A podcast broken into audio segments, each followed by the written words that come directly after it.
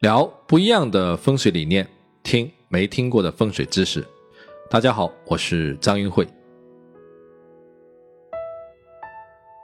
任何学问的基础知识都是最难学的，因为我们必须记住许多没有听过而且非常枯燥的概念。但是这一关是必须要过的，只有打好了结实的基础，才能够建立起学术的高楼。所以，请各位务必要坚持。上节课我们讲了五行的定义和五行的生克，这节课会更加深入的讨论五行生克的辩证关系，还要介绍五行具体所代表的形状、颜色以及相关的物品，以便于我们将五行应用到具体的建筑选择和装修设计之中。前面我们了解到，生是一种正面的影响，克是一种负面的影响。通常情况下，我们可以简单的把生看作吉，把克看作凶。但是事实上，生不一定都是吉的，克也不一定都是凶的。当我们需要生的时候，生才是吉的；不需要生的时候，生也是一种凶。同样，当我们需要克的时候，克也是吉的；但我们不需要克的时候，克就是凶。是不是把大家给绕晕了？好，我们说人话，比如我们爱护孩子，对孩子好，就相当于生。但是如果我们一味的对孩子好，什么事情都帮他做好了。过度的爱护就成了溺爱，反而会害了孩子。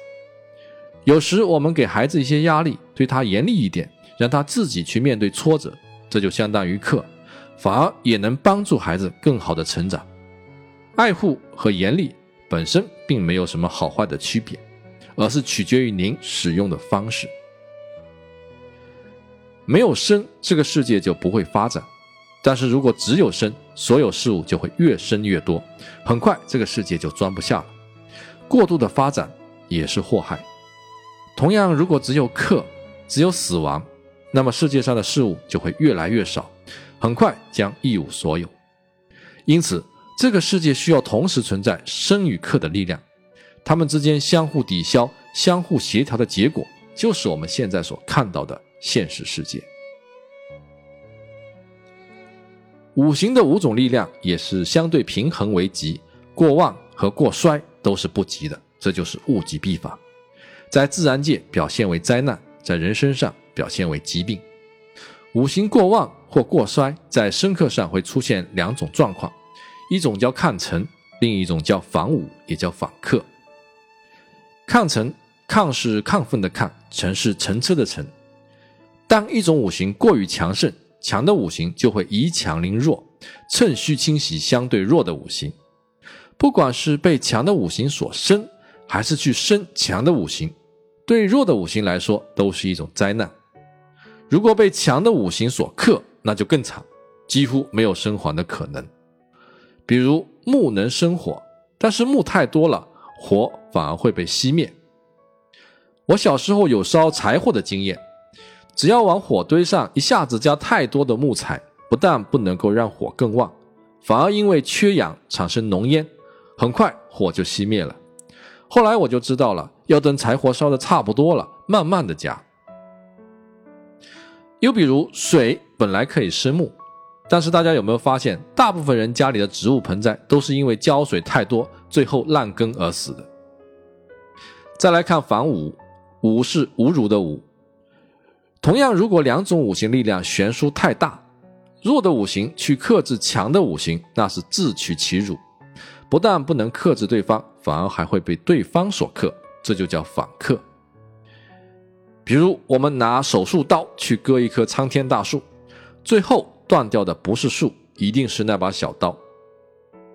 又比如，一栋房子着火了，您拿着一杯水去灭火，这杯水不但灭不了火，反而会瞬间。被火蒸干，这就叫杯水车薪。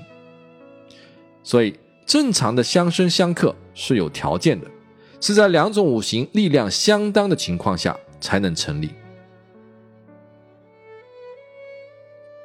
宋治平四年，也就是公元一零六七年的一天夜晚，易学大家邵康节与他的儿子邵伯温在洛水河天津桥上赏月。突然，天上传来了杜鹃鸟的叫声。只见邵康节听到鸟叫声后，眉头紧锁，连连叹气。他儿子问道：“父亲，您为何叹气呢？”邵康节回答说：“过不了几年，就会有一个南方人当宰相，天下从此就要进入多事之秋了。”儿子不解地问：“为什么呀？”邵康节说：“根据以往的经验，天下太平的时候，天地之气自北向南运行；而天下将乱的时候，天地之气就会自南向北逆行。动物可以感知气场的变化。杜鹃鸟本是南方的鸟，洛阳过去没有，今天居然在这里看到了，想必是气场自南向北运行。不出几年，我们大宋将有灾难。”邵伯温担心地问：“那怎么办？哪里可以避乱呢？”邵康节说：“这场灾难，我恐怕是躲过了，而你需要去面对。你可以带着全家到西蜀之地避难。”这个故事在《宋元学案》《百元书案》以及邵伯温的书中都有记载。后来的事实印证了邵康节的推断。熙宁初年，江西人王安石做了宰相。启用南方人推行新法，其中不免有一些人借助新法坑害百姓、搜刮民财，老百姓怨声载道，这就是著名的王石变法。接着又是三年大旱，颗粒无收，民心更是不稳。到了宣和末年，邵伯温便带领全家迁居西蜀，西蜀也就是四川成都一带。公元一一二五年，金国趁机起兵。兵分两路南下攻宋。公元一一二七年，攻入大宋都城，北宋帝国覆灭，南宋在风雨飘摇中宣告诞生。中国人陷入了长达十几年的兵荒马乱。邵康节不愧为易学大家，凭借杜鹃鸟的叫声便推断出六十年后的天下大事，这是相当神奇的。而它的原理却非常简单，就是根据五行生克关系的灵活应用。春秋上说：“六翼鸟退之，曲曲来巢，气始之也。”曲曲就是八哥鸟，鸟类能够比较敏感地感受到先天气场的变化。在正常的情况下，它们有自己的活动区域，一旦气场发生变化，它们就会做出迁移的举动。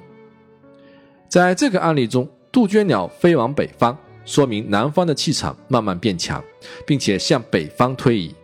而北方气场就相对的变弱，导致了五行系统的失衡。本来北方水能克南方火，现在随着水能量变小，火能量变大，水的力量就不足以控制火势，最后反被火所伤。这就是防五，对应到社会人士就可以推断为天下大乱。巧合的是，公元一一二七年一月九日，还是属于丙午年，天干地支都属火。可见金军攻打宋朝还得了天时的帮助。现在我们看到的这五段话，值得各位好好的去理解，反复的琢磨，一定对您的易学水平有很大的提高。总之一句话，不要一看到生就认为是好，一看到克就认为是不好，而是要综合的判断它们的力量和平衡。在五行生克的具体应用中，为了表述方便，我们还会用到一些专有的词汇，在这里一并介绍给大家。第一个叫制，制裁的制，制实际上就是克的意思，但是力量悬殊比较大，是一种能量彻底破坏另一种能量的关系，所以比克更加的严重。第二个叫耗，消耗的耗，当一种五行去克制另一种五行的时候，主动去克的五行也要消耗能量。比如金克木，我们可以理解为木耗金的能量；水克火，我们也可以理解为火耗水的能量。第三个叫泄，泄气的泄。当一种五行去生旺另一种五行的时候，主动去生的五行也要消耗能量，这种消耗就叫泄气。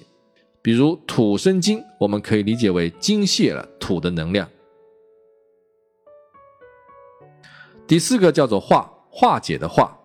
当一种五行克制另一种五行时，可以通过第三种五行化不利为有利。风水中的化解就是这么来的，这一点非常实用。比如，经常有朋友问到，厨房在西北角该怎么化解？房子的西北角是厨房，厨房五行火克制西北方方位的金，传统风水叫做火烧天门，对家中的男主人的健康与事业都不利。那怎么化解呢？五行有个特点叫汤生旺克，当一个五行同时遇到自己所生的五行和自己所克的五行的时候，他会优先选择去生其他五行，而放弃去克另一个五行。根据这个原理，土的五行就可以化解火克金的不利关系，把火克金转化为火生土、土又生金的有利关系。其他的五行关系以此类推，比如木克土。火就可以化解土被木克的困境。接下来给大家介绍五行的形状、颜色以及它所包含的物品。风水的推断离不开这些基本的分类。我们先来说形状，简单的说，火的形状是尖的，因为火焰是尖的；木的形状是长的，不管是大树小草，它的基本形状都是长条形的；土的形状是方的。因为古人认为天圆地方，大地是方正的。金的形状是圆的，因为金属的原料基本上都是颗粒状的。水的形状是弯曲的，水面永远都不会平静，会产生波浪形的涟漪。在传统风水中，山峰也被叫做星辰，与天上的星宿对应。山峰星辰的分法在风水中大概有两种，一种叫九星法，另一种叫五星法。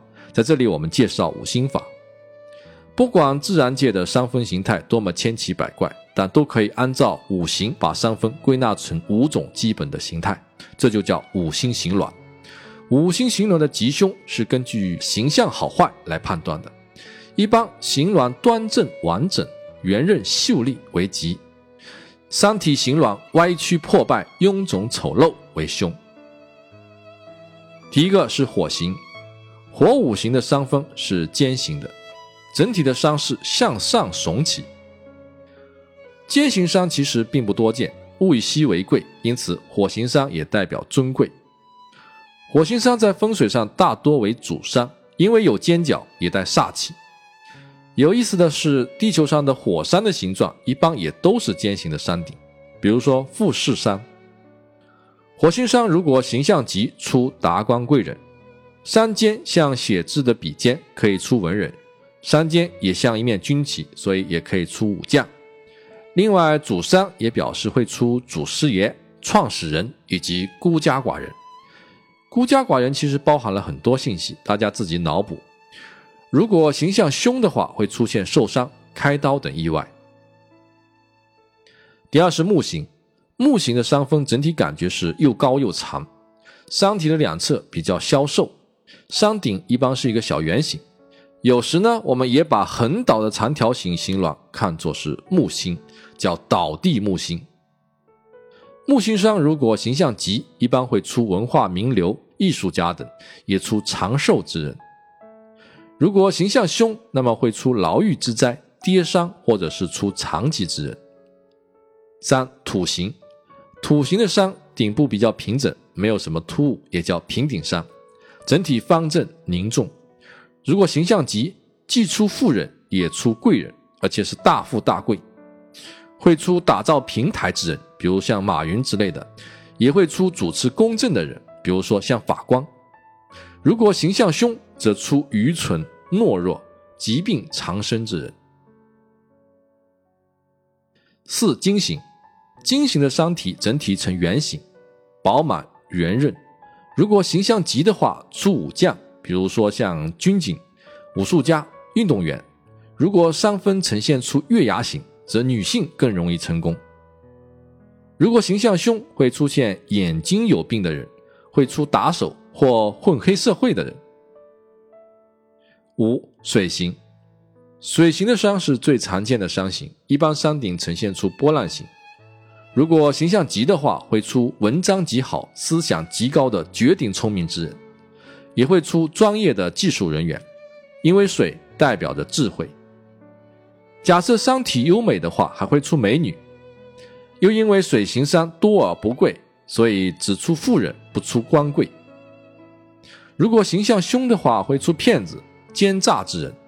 水凶代表淫，也出好色之徒。那么城市里的建筑呢，也可以按照这些特性分成五种类型。最常见的是土五行的建筑，也就是比较四方形的建筑。圆柱形或者带圆形构建物的建筑都是属金的，带曲线形或者是曲面的建筑属水。长条形特别瘦高的建筑五行属木，三角形或者带尖屋顶的建筑五行属火。同样，水流与道路也可以大致分为五种类型，具体形态请看图片，不再赘述。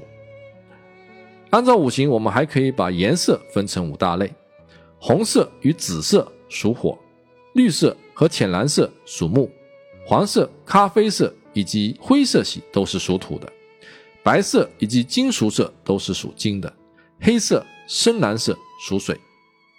我在张云会说风水节目中曾经讲过一期色彩的阴阳五行，其中有比较详细的描述和相应的案例，如果没有听过的，可以去听一遍。在我们的生活中，其实任何物品都可以按照五行的特性来分类。我们来看看身边经常看到那些物品都属什么五行。先来看属火的物品，用电的电器基本上都是属火的，比如电灯、电视。按照颜色来分的话，红颜色的物品也大致属火，比如像中国结、红花等。建筑中的窗户、厨房也是属火的，一个进阳光，一个有真火。这类物品实在是太多了，无法穷举。大家可以参考这个表格，并且自己做一些延展。好，再来看木五行。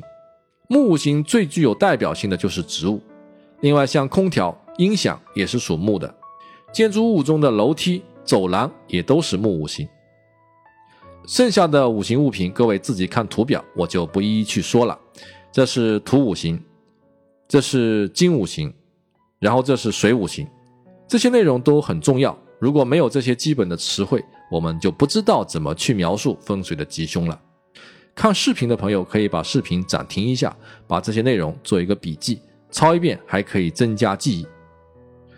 需要注意的是，很少有物品只属于一种单纯的五行，一般物品都兼容了多种五行。比如电视机在使用的时候发光发热，传递信息，符合火五行的特性。而在不使用的时候呢，一般呈现黑色的屏幕，符合水五行的特性。如果按照形状来看，它又是一个方形，应该属土五行才对。那么电视机到底属什么五行呢？虽然电视机包含了火、水、土多种五行特性，但是电视机最主要的功能是收看电视节目，所以电视机最主要的五行就是属火的。又比如一个木头做的凳子，按材料来看，它应该属木；按形状来看，如果是圆形的凳子，那就属金；如果是方形的凳子，那就属土。那么一个八角形的木凳子到底属什么五行呢？凳子最重要的功能是让人能够稳稳地坐在上面，所以它的主要特征是支撑并保持稳定不动。那么最符合这个特征的就是土五行。所以在判断一个事物五行的时候，要抛开那些次要因素的干扰，抓住事物最本质的特征和功能来对应五行，一般都不会错。请大家注意，网络上搜索到的五行分类很多都有错误，除了仅供参考之外呢，还需要根据我所提供的资料自己加以分辨，千万不能偷懒。最后，我们简单了解一下五行生克所对应的六亲关系。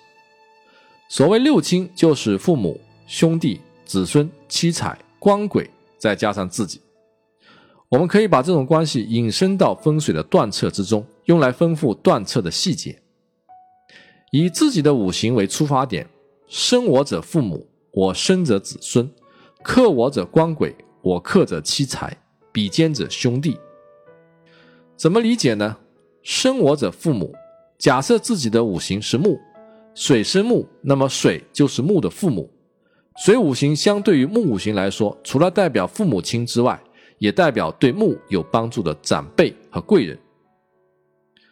我生者子女，同样假设木为本体，木生火，所以火五行就代表木五行的子女信息，也代表木所创造的作品。克我者官鬼，金克木，相对而言，金就是木的官鬼。官代表管理木的长官、领导，对女人来说也代表她的丈夫。鬼代表捣鬼的小人，也引申为其他的压力。我克者妻财，木克土，所以土就是木的财富。对于男人来说，也代表他的妻子。比肩者兄弟，比肩就是跟自己相同的五行。木与木之间五行相同，所以他们就是兄弟姐妹的关系，有时也代表竞争对手。好，现在我们来讲讲五行的具体应用。五行的知识首先可以应用在楼房外部造型的选择上，特别是办公楼的选择。应用的基本原则是，办公楼的形状五行要与自己所从事的行业五行相吻合。楼房的五行与行业五行相同，或者楼房的五行生行业的五行为吉。办公楼的五行不能够克或泄行业的五行。记得有一次，有一个五金城的设计项目被设计师规划成了一个三角形的建筑群。我看到图纸后，就立即让设计师修改方案，因为我们知道，根据五行的原理，火克金，建筑形态五行克制了行业的五行，所以如果按照这样的设计建造出来这个五金城，运营将非常困难，最后会难以成功。您现在看到的画面，上边是建筑的基本形态，下方是对应的行业。跟土五行相关的行业有建筑材料、土地房产、农业矿产以及宗教组织。假如您所从事的行业刚好是房地产，那么您最好选择方形的办公楼，这跟你的行业五行相吻合，对发展最为有利。跟金五行相关的行业有五金行业、金银珠宝、金融证券、医疗机构等等。如果您所从事的行业刚好是这些行业中的一员。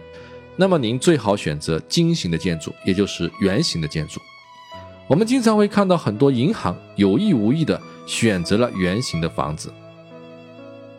跟水五行相关的行业是中介平台、运输物流、设计策划，包括买卖零售等。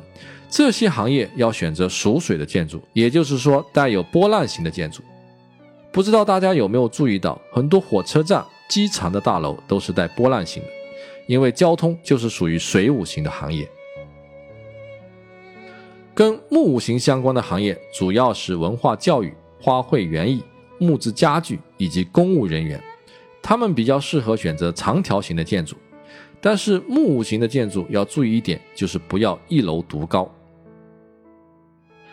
跟火五行相关的行业有广告媒体、网络传播、电器照明以及美容美发等等。像这些行业可以选择三角形的建筑，在这五种建筑形态中，按照画面中从左到右的排序，最普遍适用的是土五行的建筑，最特殊难用的是火五行的建筑。像三角形的建筑，如果不是刚才所提到的火五行的相关行业，最好不要选择，因为火五行有向四周发散能量的特性，不容易聚人，也不容易聚财。除了选择与自己行业五行相同的建筑之外，还可以选择生自己行业五行的建筑形态。比如说，做物流运输的，可以选择波浪形的建筑，这是最合适的。假如找不到波浪形的建筑，圆形的建筑也是可以用的，因为金会生水。原则上不要选择方形的建筑，方形属土，会克水。另外，除了考虑自身的建筑形态五行之外，还要考虑周边建筑的五行形态。比如您选择了圆形的金型建筑，而您街对面的建筑形态刚好又是方形的，那么土生金对您来说是锦上添花。假设对面是一个尖形的建筑，火克金对您来说就不利了。建筑内部的设计其实也是一样，要设计什么样的造型，选择什么样的色调，也都是需要根据外部的阴阳五行来处理的。举一个例子。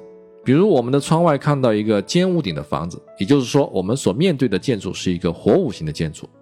那么有两种方法可以利用这个建筑物的能量，一种是通过五行的相生，还有一种就是阴阳的相吸。第一种方法，利用火生土的原理，我们可以设计一个土五行的形卵，比如说搞个假山，这样就可以把外部的能量传递到内部来。第二种方法，采用阴阳平衡的方式，外面是火五行偏阳。所以，我们内部要设计阴性的形卵来吸引阳气。我们知道有两种选择，属金的圆形和属水的波浪形都是偏阴的。假设在室内做一个圆形的设计，虽然阴阳是平衡了，可是外部的火五行克制了内部的金五行，显然并不是最合适的方案。那么设计成水五行的形状会怎么样呢？这是一个理想的方案。我方的水克制对方的火，获得对方的能量，同时呢也能产生阴阳相吸的效果。由此可见，假设外部是火五行的形卵，那么内部五行设计有两种不错的选择：土五行和水五行。再举一个例子，假设对面的建筑物是一个圆顶的金五行建筑，利用金生水的关系，我方建筑内部可以在面对外部建筑物的地方设置水五行的物品，比如放鱼缸。但是我们还要考虑到阴阳的关系，外部金五行属阴，内部的水五行也属阴。虽然五行相生，但也会导致阴气过重。那么有没有更好的方案呢？更好的方案是内部设计成火五行的形卵，因为火不但可以克金，而且阴阳也平衡了。让外部的五行力量来帮助内部的五行力量，这是五行形卵应用的基本原则。五行学说虽然在学术界有一些争论，但不管怎样，古代的思想家在长期的社会实践中和对自然现象的观察中，逐渐发现了事物之间存在的某种联系。一个事物的出现，往往会导致另一个事物的变化；一种现象的发生，也总会有另一种现象与之相呼应。于是，古代的思想家便开始构建起能够概括自然界和人类社会本质特征的普遍联系。这就是五行深刻之化的规律，它是所有易经与风水应用的根本法则，所以大家一定要熟练的掌握。我们需要记住五行的定义和抽象特性，特别是五行在时间与空间中的位置，搞清楚五行相生相克的关系，并且理解各种具体事物所代表的五行类别，然后才能够将这些理论应用到风水选择与设计之中。五行其实还有其他的一些类别。本课程介绍的是最基本的正五行，像纳音五行、双商五行等等，因为暂时用不到，在这里就不做介绍，多了反而会乱。感谢各位的收听，如果需要收看视频版的图解内容，您可以关注我的微信公众号“易会谈 ”，ID 是风水的拼音全拼加八八八 wx，点击微信平台下方收费课程菜单，获取相关链接。如果出现支付问题，您可以把相关微课页面或二维码分享给其他好友，通过与好友的聊天界面重新打开微课页面就可以支付了。给您带来不便，敬请谅解。我们下节课再见。